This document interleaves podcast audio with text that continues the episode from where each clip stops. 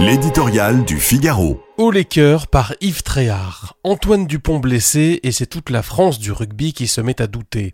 Lui, le meilleur joueur de la planète, le demi de mêlée, au coup de rein phénoménal, le capitaine aux allures de général d'armée, portait l'espoir d'une nation convertie comme jamais. Les audiences télévisées en attestent aux joies de l'Ovalie.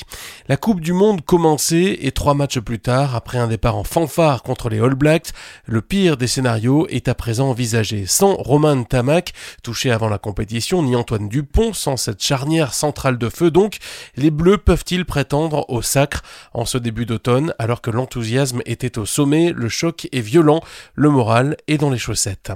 La sortie pour fracture au visage de l'enfant de Maison contre la Namibie suscite beaucoup d'interrogations. A-t-il été victime d'un geste intentionnel de la part du capitaine adverse?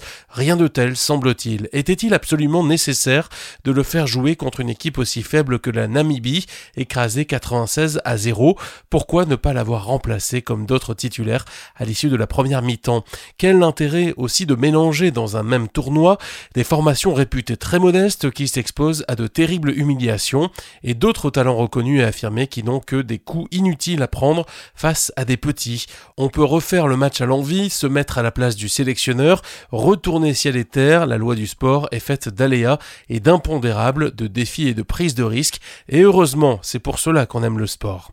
Antoine Dupont blessé, on se consolera comme on peut avec quelques formules bien senties et somme toute assez justes. Il n'existe pas de joueurs de rugby, disait Antoine Blondin, il n'y a que des équipes. On peut également ajouter que ce jeu interdit le jeu. Une chose est sûre, au rugby à 15, personne n'a jamais gagné seul. Les cœurs.